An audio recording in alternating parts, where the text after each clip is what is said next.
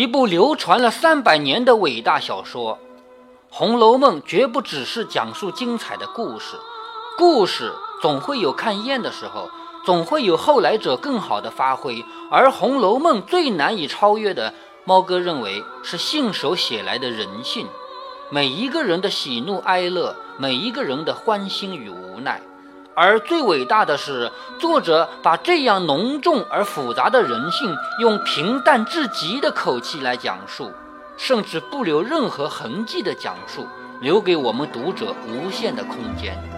于是，我们最大的乐趣，并不在于欣赏故事本身，而是琢磨故事背后每一个人的所想所感。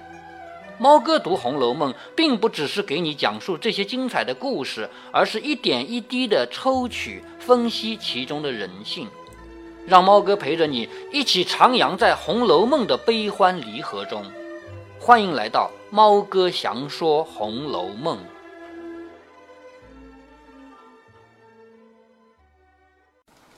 好，我们继续来看《红楼梦》啊。在洪十三年，就是刚刚过掉的这个年的正月里，现在还是元宵节。元宵节的晚上呢，贾母起头，他们家里在开家宴，也就是自己一家人在一起吃晚饭，晚上玩玩。那这一回的回目呢是史太君破城府旧套，王熙凤笑戏台班衣。我前面讲到过啊，贾母这个人，他不是一个古板的人，他要多次的破那些。旧的没有用的那些规矩，就是只不过是规矩而已。那前面我们看到他已经破过两回了。那么在这里呢，写了一下贾宝玉。贾宝玉临时出去，其实他是为了看看袭人，因为大家都在这里玩得很开心，只有袭人一个人在家里，在怡红院里面看屋子，所以呢，他放心不下，他要去看。结果他一去呢，发现袭人和鸳鸯两个人正在那儿贴心的聊天。于是贾宝玉根本就不惊动，就退出来了。宝玉便走过山石之后，去站着撩衣服。好，你看啊，走着走着，因为园子里有很多假山嘛。我带你看过很多中式园林，中式园林跟西方的就是不一样。中式园林就是路是弯弯曲曲的，还有到处是假山啊石头。所以呢，他走到一个假山后面去撩衣服。你知道他在干什么吗？干什么？那你说一个人好好的路不走，走到旁边去了，还把衣服掀起来，不就是小便吗？是吧？那个时候不像我们现在啊，是一定要到哪一个厕所什么的。那时候没有这么多规矩。我前面专门跟你讲过吧，中国古代是没有公共厕所的，只有房间里有马桶，是吧？好，走到一个山石后面去撩衣服，麝月、秋纹都站着背过脸去。他们俩是小姑娘嘛，于是就站着不跟过去，还转过来背朝着他。口内笑着说：“蹲下再解小衣，仔细风吹了肚子啊，看来是大便不是小便。说先蹲下，然后再把里面的衣服解开来，这样的话风不会吹到肚子。后面两个小丫头知道是要小便，这里我也闹不清他是小便大便了啊。你说一个男人大便呃小便干嘛要蹲下来解衣服啊？说忙先出去查房预备去了。也就是说，像贾宝玉这样的公子，他如果小便的话，他不是一定得洗手吗？所以。一旦发生这个事儿，连忙去茶房去预备水。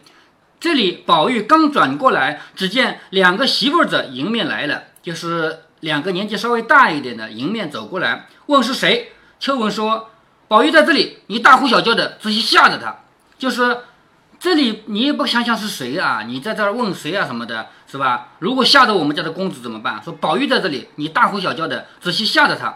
那媳妇们忙笑着说。”我们不知道大节下惹祸了，姑娘们可连日辛苦了。好，你看到他们贾府里的规矩啊，这个高等级的丫头地位是相当高的，那些低等级的仆人看到他们是必须要赔笑脸，必须要跟他们好好打招呼的。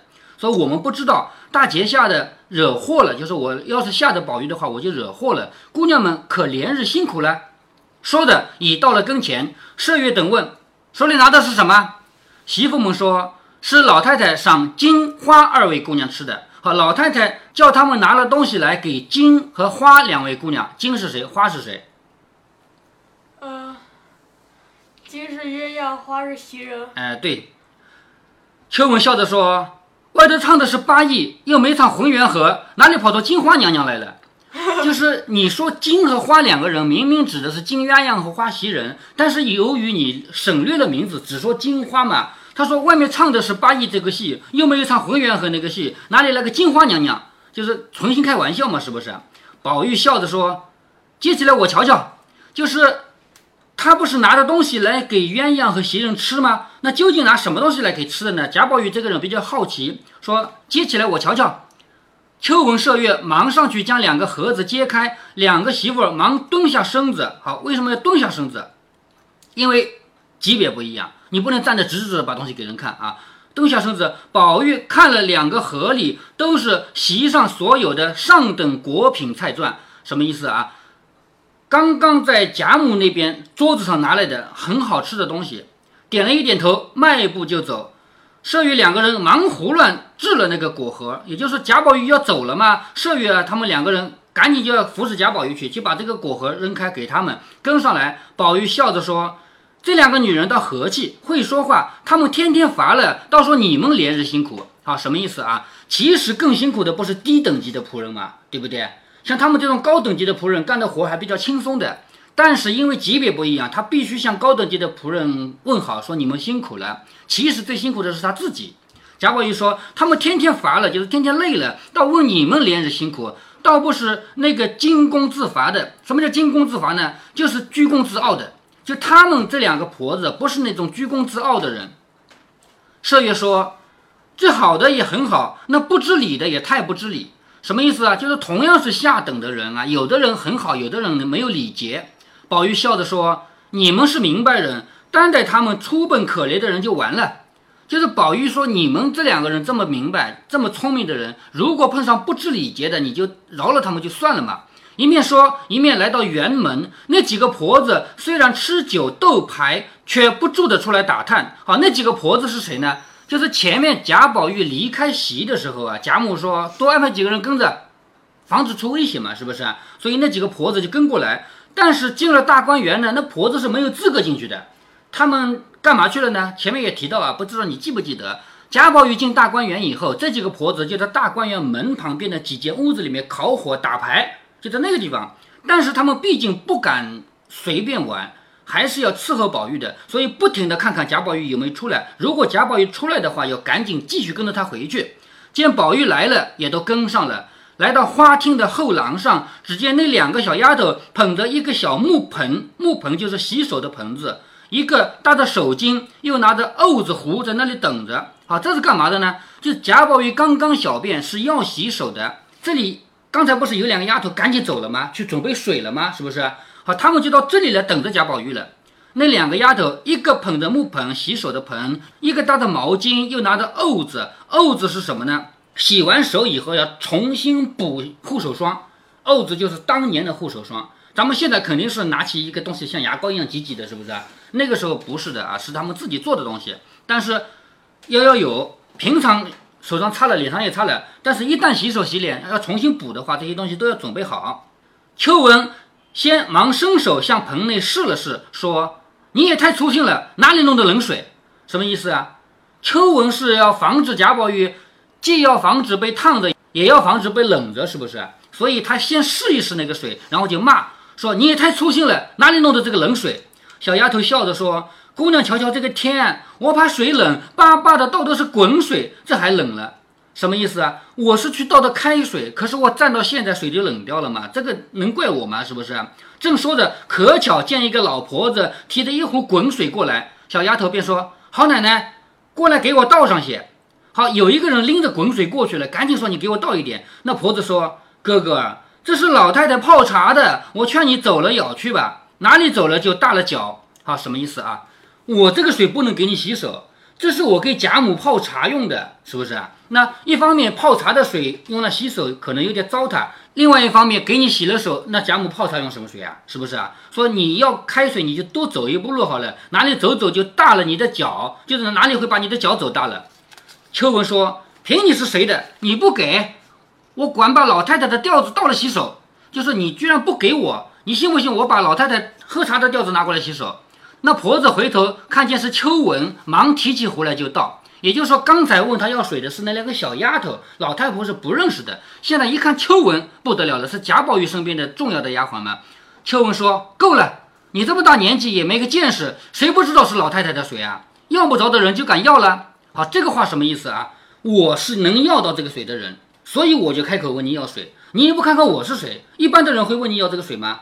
那婆子笑着说：“我眼花了，没认出姑娘来。”宝玉洗了手，那小丫头子拿了小壶，倒了些沤子在她手里。宝玉抠了，秋纹麝月也趁热水洗了一回，抠了，跟进宝玉来。好，你看他们家的规矩啊，贾宝玉要洗手，立刻有人去准备水，在前面等着。然后，如果这个水冷了，贾宝玉的人可以截下任何人的水来用。这里面有级别的。别人的水反过来啊，反过来另外一个人要用贾宝玉的水，那是肯定不可以的，是不是？但是贾宝玉要用别人的水是能用到的。然后呢，还要把这个护手霜拿回来擦擦。那旁边这两个丫鬟，贴身丫鬟啊，秋纹麝月也要洗手，也要跟着擦擦护手液。然后跟贾宝玉到里面去了。宝玉便要了一壶暖酒，那个不叫护手液，嗯，护手霜。那不叫沤子吗？嗯，沤子对，在那个年代没有护手霜这种说法，这是我们后人叫的啊。贾宝玉便要了一壶暖酒，也从李婶和薛姨妈争起。就是现在贾宝玉要去敬酒了，李婶、薛姨妈这两个是亲戚嘛，从他们两个开始敬起，二人也让座。好，这个是以前的规矩啊，你给我敬酒，我得让开来。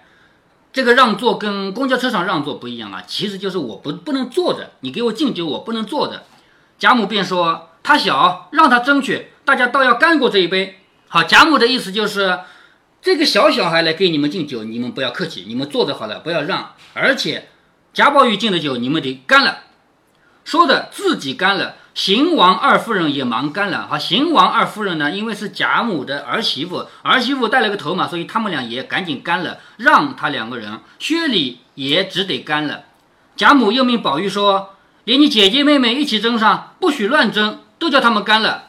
好，现在贾宝玉要去把这些姐姐妹妹辈，也就是包括李纨、王熙凤，也包括几个春，也包括探春啊啊，不是，也包括宝钗啊、黛玉啊，这些都要敬酒，也要叫他们干了。宝玉听说，答应着，一一的暗自斟了。至黛玉前，偏他不饮，就是只有林黛玉一个不喝酒，因为林黛玉身体是最弱的嘛，是不是？偏他一个不喝，拿起杯来放在宝玉的唇边，宝玉一气饮干。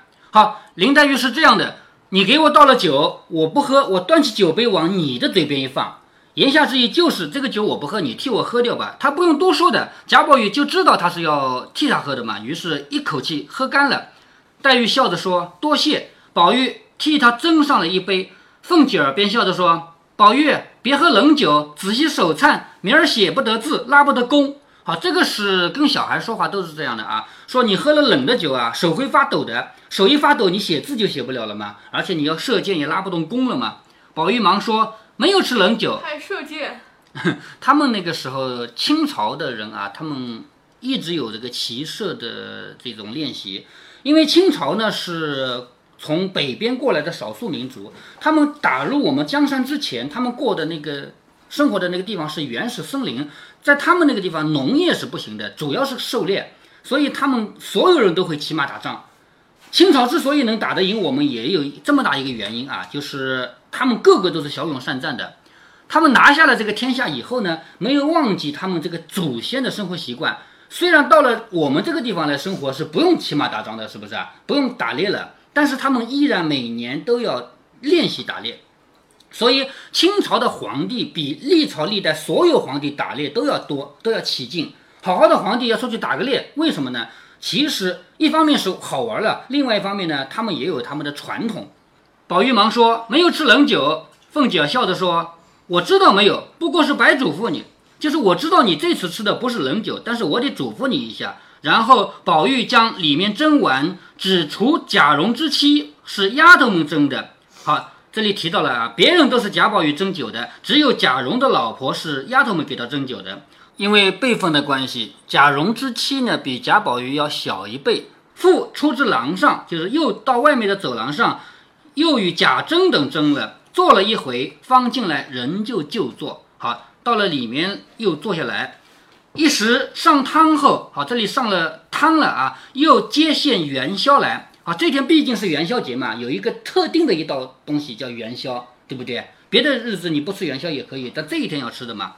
贾母便命将戏暂歇歇，就是前面不是一直有人唱戏吗？叫唱戏的先歇一下，说小孩子们可怜见的，也给他们些滚汤滚菜来吃了再唱。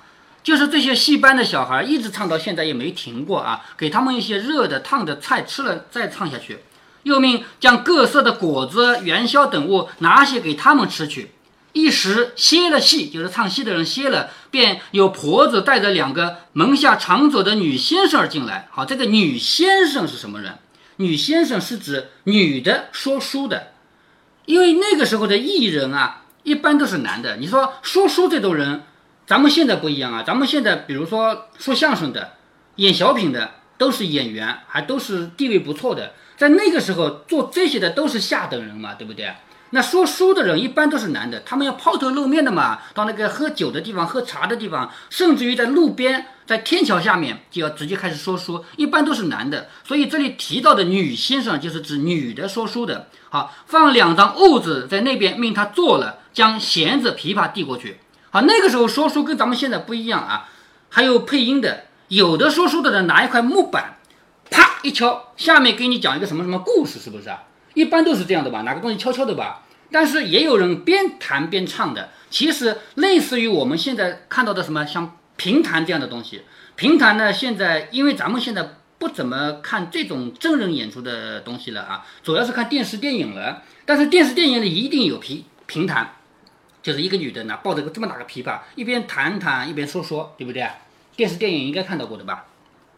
贾母便问。李薛两个听什么书？好，这里要先问亲戚啊，李婶和薛姨妈，问他们两个听什么书？好，这个书字再解释一下。我们现在说到的书，这个就叫书，但是古代这个不叫书，这个叫卷，知道了吗？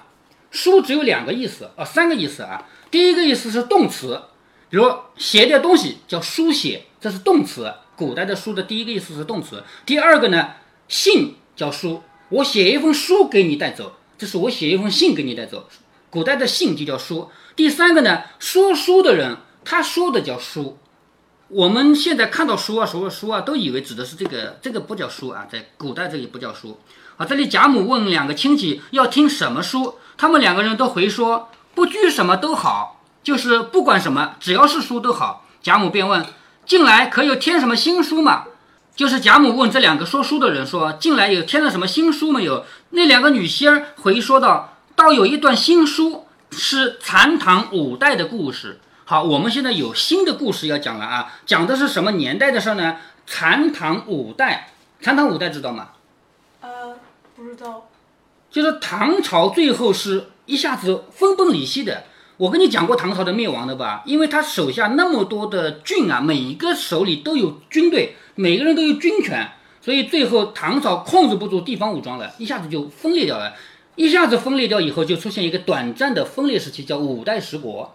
这个五代十国是什么？是中央传了五个不同的朝代，边上还有十个不同的小国，连起来叫五代十国。后来再一次统一以后，就变成宋朝了。好，这个残唐五代是指唐末的五代时期。好，我们现在有新书要讲了啊，讲的是残唐五代的故事。贾母就问是什么名啊？就是你这个新的书是什么名字啊？女仙儿说叫做凤求鸾。好，凤凤凰求鸾，鸾也是一种仙鸟啊，神鸟。凤求鸾，好，你一看就知道啊，讲的是一个男的求一个女的的事情。凤这个字啊，我们后面还要提到，凤和凤凰如果连在一起用，就是一种鸟；如果单独提凤是什么意思呢？如果把凤和凰两个字拆开的话，凤指的是雄鸟。凰指的是雌鸟，连起来凤凰就是一种鸟啊。拆开来讲的话，凤指的是雄的，所以这里凤求凰是指一个男的去追求一个女的，叫凤求凰。那么为什么名字要叫凤求凰呢？因为这个说书这个故事里啊，这个男主角叫王熙凤啊，他不知道这个说书的人又不知道人家家里有一个王熙凤，是不是啊？所以他说我要讲一个故事了啊，这个故事叫凤求凰。贾母说。这个书名字倒好，不知道是讲的什么东西，先大概说说缘故，若好了再说。好，贾母是比较挑剔的，她说我听你这个名字啊，好像有点意思的。你先跟我说说大概的意思。如果说这个书好听的话，你就讲下去；如果不好听，我就不讲了。好，接下来就要闹出笑话来了。因为贾母这个人的欣赏水平是很高的，一般的说书啊，一般的讲故事根本就没有可能性来逗得贾母爱听。所以接下来贾母要重重的批评这些艺人了，说这些艺人讲的东西多么多么不好。这就是史太君破城府旧套的第三次破城府旧套。好，我们先休息一下。今天是二零一七年的最后一天，这次元旦放假三天。那么猫哥和女儿有没有时间来读书呢？